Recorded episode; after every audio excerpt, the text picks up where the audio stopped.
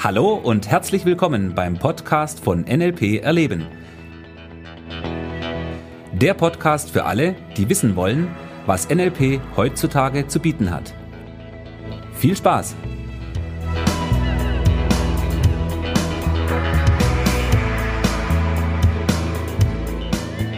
Ja, hallo, herzlich willkommen. Ja, als ich angefangen habe, mich mit dem Thema Kommunikation intensiver zu beschäftigen, das war in der Zeit, als ich im Vertrieb gearbeitet habe, teilweise in der Mitarbeiterschulung, ja, wo ich einfach viel mit Menschen zu tun hatte. Und ich habe natürlich mitbekommen, dass durchaus so im Alltag das eine oder andere Kommunikationsproblem entsteht, ja, dass Leute Dinge anders verstehen, dass uns ja, Umstände aufregen und ja, auch das Thema Emotionen ist hierbei natürlich ein sehr wichtiger Punkt. Und ich habe mitbekommen, ähm, dass es auf der anderen Seite Leute gibt in meinem Umfeld, Führungskräfte, da waren einige Führungskräfte dabei, die wirklich extrem gut in ihrer Kommunikation waren. Und das ist ja ein Thema gewesen, was mich wirklich schon seit frühester Kindheit an begeistert hat und wo ich dachte, oh, ähm, schon sehr cool, wie diese Leute das machen. Ähm, und ich von dem her natürlich da wirklich angesprochen wurde und mir überlegt habe, okay, wie, wie kann ich denn so etwas auch lernen? lernen und habe da natürlich mit diesen Leuten gesprochen und sie gefragt, okay, wie, wie machst du denn das eigentlich, dass du so gut in der Kommunikation bist? Und die Antwort, die ich hier klassischerweise bekommen habe, waren in der Regel zwei Sachen. Ja, das eine war, dass sie gesagt haben, Bücher lesen.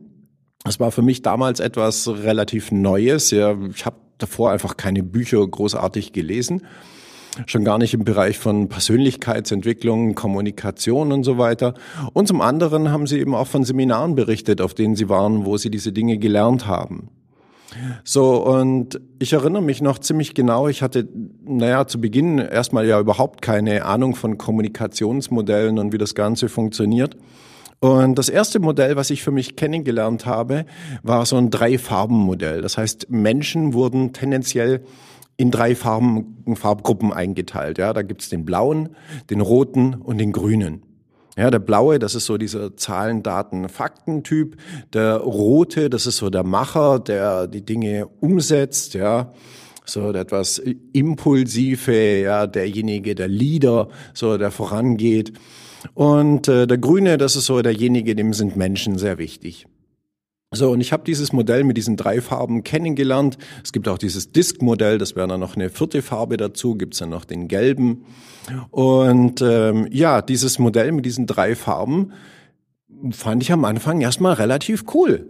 Ja, weil wenn ich gar kein Modell habe und dann lerne ich was kennen, mit dem ich die Leute sozusagen ein bisschen äh, kategorisieren kann und sagen kann, okay, der Gesprächspartner, mit dem ich mich gerade unterhalte, das ist jetzt eher so der blaue Typ.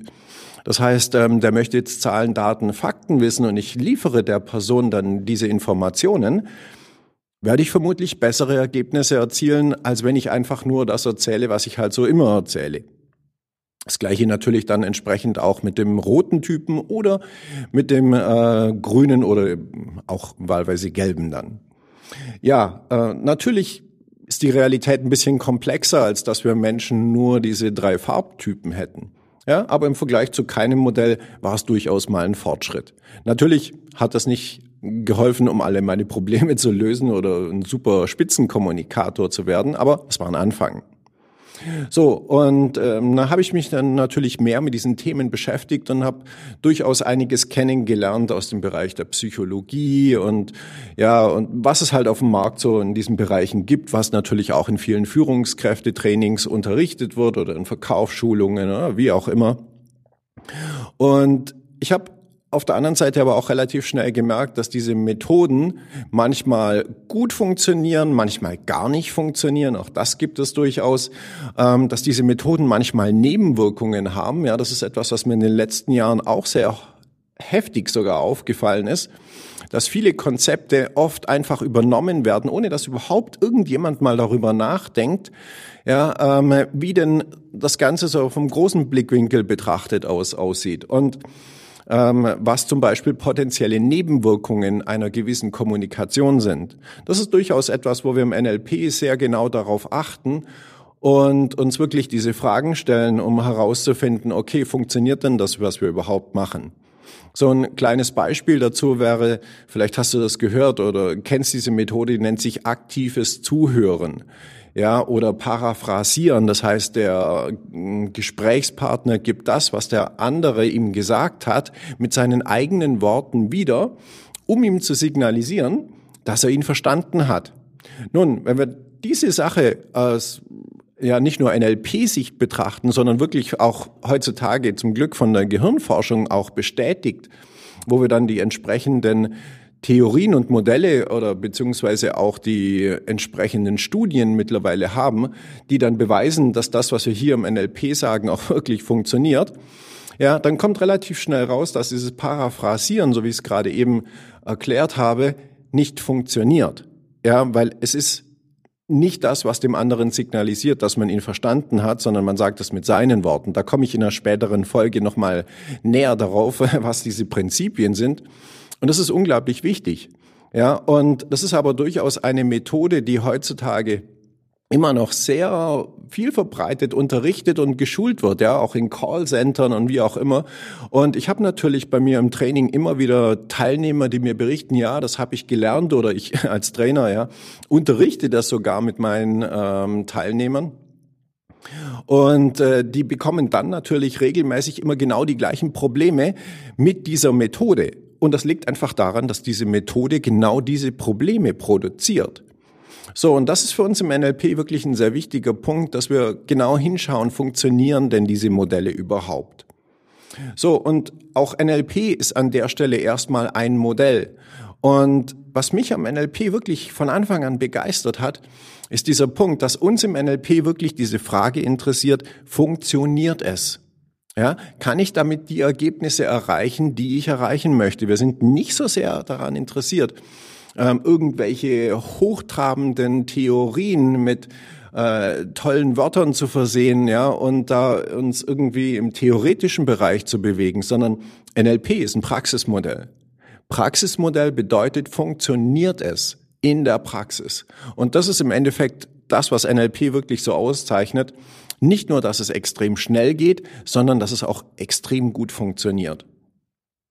Und die Grundlage, die wir im NLP haben, ist das, dass wir erstmal sagen, okay, der Mensch nimmt die Welt erstmal über seine fünf Sinne wahr. Ja, das ist etwas, was wir alle im Kindergarten mehr oder weniger gelernt haben. Über dieses Sehen, Hören, Fühlen, Riechen, Schmecken nehmen wir die Welt um uns herum wahr. Das macht im Prinzip erstmal jeder, Schrägstrich fast jeder natürlich. Und äh, das ist die Art, wie wir die Welt erstmal theoretisch wahrnehmen über diese fünf Sinne.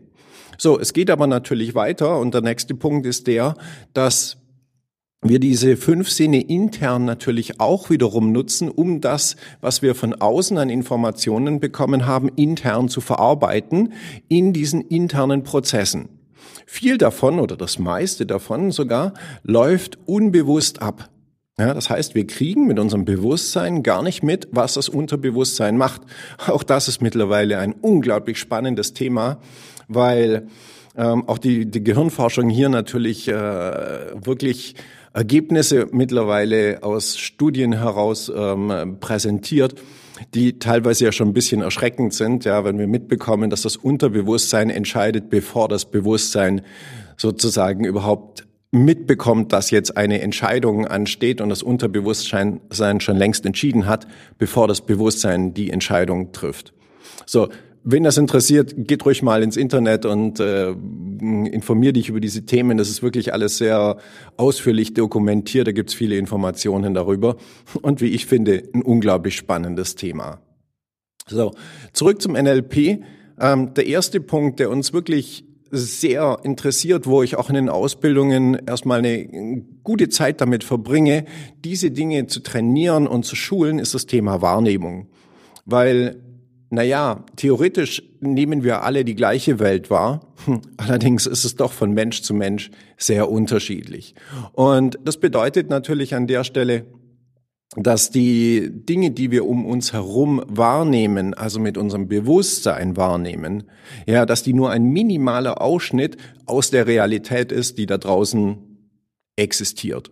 Ja, das betrifft Kommunikationen. Ja, ich erlebe es unglaublich oft, dass zwei Leute sich unterhalten, aber die vollkommen aneinander vorbeireden. Ja, weil jeder sozusagen nur das, was er gehört hat, in, geht er in seine eigene Weltlandkarte ja, und äh, interpretiert sozusagen das, was er gerade an Informationen bekommen hat und darüber spricht die Person dann. Und es hat oft leider wenig damit zu tun, was der andere gerade gesagt hat. Und das sind so typische Themen, die in der Kommunikation wirklich tagtäglich passieren, dass Leute aneinander vorbeireden, dass das Ganze dann in Streit ausartet, dass ähm, ja schlechte Gefühle darüber produziert werden und und und. Äh, und da sind wir natürlich auch mittendrin wieder in den Themen wie Führung, Leadership, also äh, der Mitarbeiterkommunikation, aber auch mit Kunden ähm, oder natürlich auch im privaten Bereich mit dem Partner, mit den Kindern, Bekannten, wo auch immer. Ja, es ist ein allgegenwärtiges Thema. Und das finde ich an der Stelle ist ja auch wiederum die schöne Geschichte vom NLP. Das NLP ist ein Kommunikationsmodell. Das heißt, es gibt uns Informationen darüber, wie die interne Struktur von Kommunikation ist, wie ich meine Kommunikation verändern kann, wie ich meine Kommunikation anpassen kann. Es hat viel mit Flexibilität zu tun. Es hat etwas damit zu tun, dass ich weiß, wie die Strukturen innerhalb der Kommunikation sind und ähm, ja, wie ich natürlich, äh, also wie Sprache natürlich auch funktioniert, auch das ist ein extrem wichtiger Punkt. So, und deshalb beschäftigen wir uns an der Stelle natürlich sehr intensiv mit diesen Themen. Ja, das war's für diese Folge erstmal zu diesen Kommunikationsmodellen. Ja, wie gesagt, da gibt's eine ganze Reihe am Markt ähm, von der Psychologie und ähnlichen Themen. Für mich ist NLP immer noch das Kommunikationsmodell, was wirklich die besten Ergebnisse produziert. Ich habe mich natürlich viel auch mit anderen Themen, Methoden und so weiter beschäftigt und ja, nach über 20 Jahren äh, NLP ist für mich NLP immer noch das, was wirklich auf Platz eins ist. Im nächsten, in der nächsten Folge vom Podcast wird es um das Thema gehen, wie wir intern Informationen verarbeiten, unsere internen mentalen Landkarten. Ja, und wie das funktioniert, erkläre ich, wie gesagt, in der nächsten Folge. Von dem her, lass es dir gut gehen, viel Spaß und äh, wir hören uns in der nächsten Folge. Tschüss, dein Thomas.